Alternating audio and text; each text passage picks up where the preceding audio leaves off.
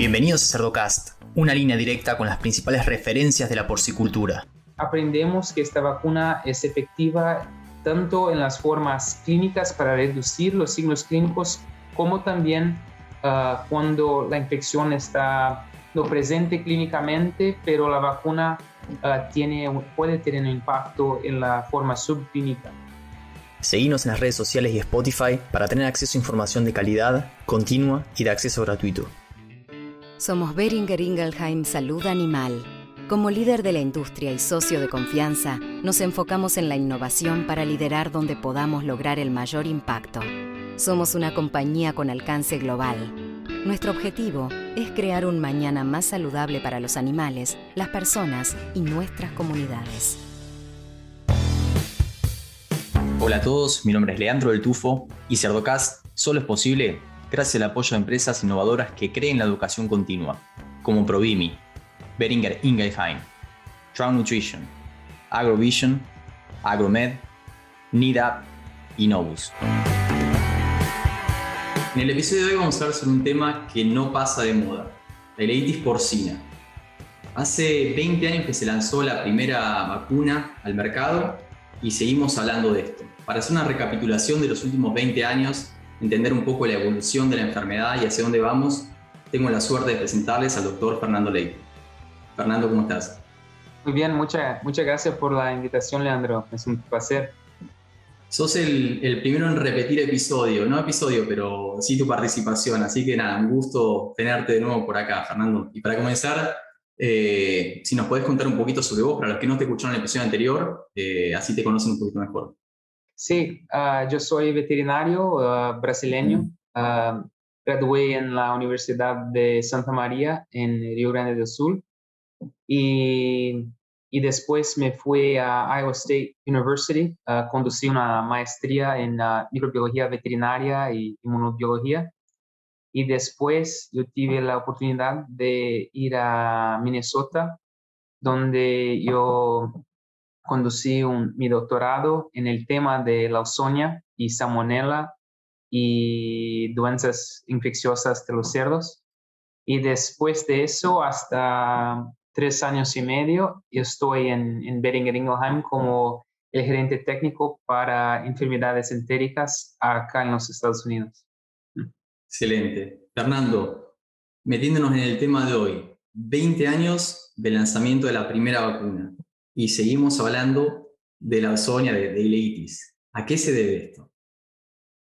Sí, es, es una pregunta buena. Y nosotros hablamos de esta bacteria porque es una bacteria endémica. Eh, todos los países que hacen estudios para uh, entender la prevalencia cerca de todo el país que esté un trabajo de ese, la prevalencia siempre es 90% y más. Entonces, es una bacteria endémica en la población de cerdos mundial y entonces es, es algo que, como vamos a hablar, eh, tiene consecuencia a productividad, a, signos clínicos, ganancia de peso, conversión. Entonces, es, es, un, es un patógeno que tiene un, impacto significativo y no podemos ignorar, ignorarlo, y, con esta prevalencia elevada, uh, tenemos que, que, tener en mente que tenemos que controlar y prevenirla, ¿no?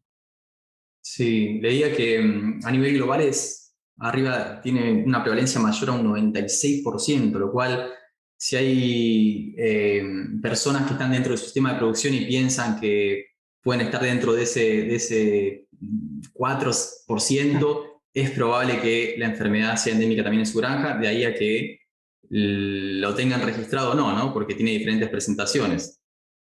Sí, es, es, es verdad. Y que es interesante de esta enfermedad de que muchas veces puede no ser reconocida eh, entonces, es algo que también es interesante porque hay una forma clínica con diarrea, pero esta enfermedad también puede no presentarse clínicamente, pero la bacteria está infectando al cerdo.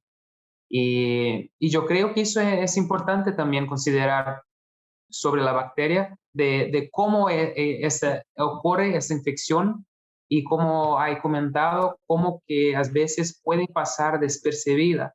Eh, es, es interesante eso. ¿Y mm, qué tipo de presentaciones tiene? Me interesa saber un poco el, impacto productivo y económico que puede llegar en esta enfermedad, un poco como para que también los productores tomen noción de que más allá de la prevalencia, que probablemente sea endémica dentro de sus sistemas de producción, eh, cuánto se pierde cuando, o cuándo cuál es el rango que se puede llegar a perder en función de cómo se maneje, ¿no? Sí, cuando yo pienso en la enfermedad, eh, me gusta siempre pensar en la patogenia, ¿sabe? ¿Cómo que ocurre esta, esta infección? Y entonces la Ausonia es una bacteria ah, intracelular obligatoria y la célula que la Ausonia infecta es una de las células más importantes para el cerdo porque son los enterócitos en el intestino y preferencialmente en el intestino delgado, donde, que es la porción del intestino responsable por la absorción de los nutrientes. Entonces, es una bacteria que va a infectar y comprometer las células responsables por la absorción de los alimentos. Y, y, con eso es, es más fácil de comprender cómo que esta enfermedad puede tener un impacto tan grande sobre la producción. Entonces, de impacto económico se debe a reducción de la ganancia de peso, reducción de, o, o peora en la conversión alimenticia. Y un trabajo hecho en 2019 por, por, por el profesor Holkamp de Iowa State uh, estimó la pérdida económica debido a el que puede variar de 5 dólares a 17 dólares. Y de esta variedad se da porque la, severidad de la infección puede variar también de clínica o no clínica, pero con una bacteria que afecta el, el, las células del intestino delgado, que literalmente son las células que están en el cerdo para ayudar a la absorción de nutrientes, eh, es una enfermedad que tiene que ser considerada muy seriamente porque hay impactos significativos sobre uh, índices productivos. Sí, es, es un impacto económico eh, muy significativo, ¿no? Entre, entre 5 y 7 dólares. Lo que te quiero preguntar es, ¿de qué depende cómo se presente la enfermedad eh, a nivel subclínico clínico? Sí, y esta es una pregunta muy buena. Eh, por ejemplo, hay la forma clínica, subclínica, pero hay una forma aguda y mortalidad también. Una de la hipótesis de por qué hay la mortalidad, eh, la forma aguda y, um, una diarrea sanguinolenta, es interesante que esta mortalidad ocurre la mayoría de las veces en los cerdos en el final de la terminación y nosotros hemos intentado comprender el por qué, pero el patógeno es el mismo. No hay mucha variabilidad en, uh, en la leucemia. Entonces, el agente es el mismo. Los factores para esta mortalidad no son todos los sabidos, pero hay hipótesis que es, uh, por ejemplo, eh, el animal no está uh, vacunado o no, está inmunizado contra la enfermedad. Hay mucho estrés, pero los factores que llevan a la forma, por ejemplo, aguda o no aguda, no son completamente conocidos. Y hay algunos factores clásicos como la saneamiento y, y, todo más, pero ainda hay mucho para nosotros comprendernos un poco más de por qué hay esta severidad de, distinta, pero algo, otra cosa que no sabemos es la carga infectiva. Uh, cuanto más la ozonia hay en el ambiente y más el cerdo es expuesto, más severa va a ser la consecuencia de la infección. Entonces, hay mucho que no conocemos, pero el estatus inmunitario del animal y la carga de la bacteria en el ambiente también son, factores que van a, influir en esta severidad de la, de la infección. Bien, me imagino que en ese rango entre 6 y 7 dólares depende obviamente del tipo de presentación que tenga la enfermedad. pero mm, a veces una presentación aguda eh, hace que también se actúe rápido, ¿no? Y cuando la presentación es, subaguda y no se la detecta, afecta un poco los índices productivos, como siempre la culpa la tenemos los nutricionistas, eh, y, no se, y por un tiempo prolongado se pierde más cerca de esos 6 dólares que de los 17, pero por tiempo prolongado, ¿no? Eh, ¿Cómo tu, tu experiencia? Eh, ¿hay, ¿Hay más presentación subclínica que está pasando desapercibida o cómo lo ves? Sí, ciertamente. como habíamos discutido con la prevalencia acima del 90%, la mayoría de esta prevalencia es en la forma subclínica sin signos clínicos. Y, y cuando, por ejemplo, de este impacto económico, sabemos que hay impacto económico porque cuando mismo sin signos clínicos ponemos el, nuestra vacuna en una granja, percibimos que hay mejoría en ganancia de peso y conversión. Entonces es más una comprobación que sí, la infección está, está presente. Sí, sí. Y en estos 20 años de haber lanzado la, vacuna, la primera vacuna contra ileitis, ¿qué evolución han visto a nivel global? Yo creo que en estos 20 años ah, que hemos aprendido es, es cómo utilizar la vacuna y también los beneficios de la vacuna. Interesante que el uso de antimicrobianos, por ejemplo, ha sido encontrado en, en muchas experiencias con la vacuna, estudios que puede ser significativamente reducido lo consumo, la necesidad de los antimicrobianos con la vacuna. Eso es algo que, ciertamente aprendemos en estos 20 años. La vacuna es una herramienta muy buena para reducir la necesidad y el consumo de antimicrobianos. Aprendemos también cómo hemos ah, discutido esta forma aguda y mortalidad en primerizas también la vacuna es importantísima para ah, preparar esta primariza a, entrar en, la, con, las cerdas, a, ser un, animal reproductivo. Y entonces la preparación de esta primeriza es, fundamental con, vacunación. Eh, y también eh, aprendemos que esta vacuna es efectiva tanto en las formas clínicas para reducir los signos clínicos, como también Ah, cuando la infección está lo presente clínicamente, pero la vacuna ah, tiene, puede tener un impacto en la forma subclínica.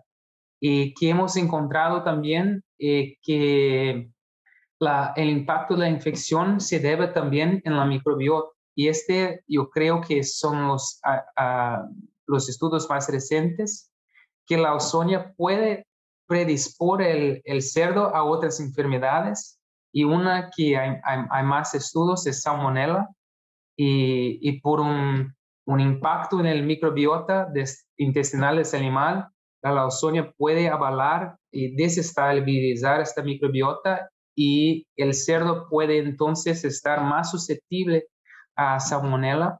Y interesantemente, en estos 20 años hemos encontrado que en, en cerdos vacunados contra la ozonia, ellos están menos excretan menos salmonella, tienen menos colonización de salmonella. Y, por ejemplo, en este año fue sido publicado un trabajo ah, en Alemania que la sorología por salmonella, que es un indicativo de la infección y la transmisión, uh, rebaños que fueron vacunados tuvieron una reducción significativa de cerdos seropositivos. Entonces, hemos encontrado muchas cosas en esos 20 años y algunas cosas recientes también. Muy interesante. Y a la hora de, lidiar con ileitis, hay básicamente dos tipos de, estrategias que se usan. Una es obviamente la, la, vacunación y otra es tratar los signos clínicos cuando aparecen. Vos que, a ver, ustedes tienen experiencia mm, a nivel global, ¿ven diferencias en cuanto a la manera en que se manejan? A mí siempre me gusta espiar al vecino, ¿viste? Eh, ¿Qué se hace en Europa? ¿Ves diferencias según la región? Sí, yo creo que acá en los Estados Unidos, por ejemplo, la vacuna es mucho, mucho utilizada, ¿sabe? Este, y entonces yo creo que acá los antimicrobianos no son, tan son utilizados, pero no son tan utilizados en el control de la ozonia porque hay tanto uso de la vacuna. Y, entonces yo veo como una gran oportunidad uh, sistemas productivos que están dependiendo mucho de los antimicrobianos, no solo por uh, si es un objetivo de, de lo uso prudente de los antimicrobianos, pero también en, en estos 20 años hay estudios que comprueban que la vacuna puede ser más económica que el uso de los antimicrobianos para el tratamiento de diabetes. Entonces, es no solo por la reducción de antimicrobianos, puede, por, como puede ser una, una forma más económica de, de la prevención de, de, la enfermedad también. Entonces, yo creo que ah, hay diferencias en términos del uso de antimicrobianos y algunos países uh, como acá en los Estados Unidos, nosotros usamos mucha, mucha vacunación y no dependemos tanto de los antimicrobianos como yo creo que algún, alguno, algunos otros ah, países a veces utilizan un poco más, que yo creo que es una oportunidad para, para, para ah, ah, aumentar la eficiencia de, de, la, de la granja y poner todo en la balanza, ¿no? No es solamente el costo del antimicrobiano y el costo de la vacuna, porque el antimicrobiano lo usas cuando tenés eso, bueno, como pulsos en alimentos se usa o cuando aparece eh, los signos clínicos de la enfermedad, pero hasta que llegaste a ese punto eh, hay que ponderar también cuánto se perdió en términos de ganancia de peso diaria y conversión, ¿no? Sí. Perfecto, perfecto, Fernando. Sí, ahí es donde, donde las cuentas dan otro, otro retorno a la inversión, ¿no? Y un poco la razón por la que se manejan diferente. Excelente. ¿Algún comentario final que quieras dejar? Yo creo que la ozonia es, es, un, es un patógeno que estamos aprendiendo mucho y como hemos comentado, es un patógeno que ah, afecta la digestibilidad de los nutrientes, entonces la ganancia y la conversión son esenciales para el día a día, entonces controlar esa enfermedad es también esencial y la vacunación encontrada como una herramienta muy, muy buena para eso. Y la ozonia es un factor que puede predispor a otros patógenos, como también a aumentar la necesidad de los usos de los antimicrobianos. Entonces, yo creo como mensaje final es, es un patógeno que debe ser considerado seriamente y también sabemos que la vacunación es una herramienta muy efectiva para combatir varios de esos aspectos negativos de, de, la, infección. Excelente, Fernando. Nos quedan eh, muchos temas pendientes, ya te lo dije antes de, nuestra, de que comencemos a grabar. Em, pero bueno, nada, te agradezco mucho tu participación. Ya vamos a tener oportunidad seguro de, adentrarnos un poco más en, en, otros temas relacionados con la ozonia. Sí, sí, qué bueno, qué bueno. Bueno, Fernando, te agradezco mucho tu participación en este episodio. Eh, me encantó el, material que compartís, muy práctico. Y bueno, seguramente vamos a tener otro episodio porque da para ver que hay, hay mucho para desarrollar, erradicación y, y bueno, diferentes estrategias de vacunación. Así que bueno, nada, te mando un abrazo muy grande. Gracias. Y a los que llegan hasta acá, les pido que piensen también en otros profesionales de la industria porcina y le compartan este episodio para que todos podamos sacarle provecho a la palabra de los principales referentes de la porcicultura. Un abrazo grande y hasta el próximo episodio.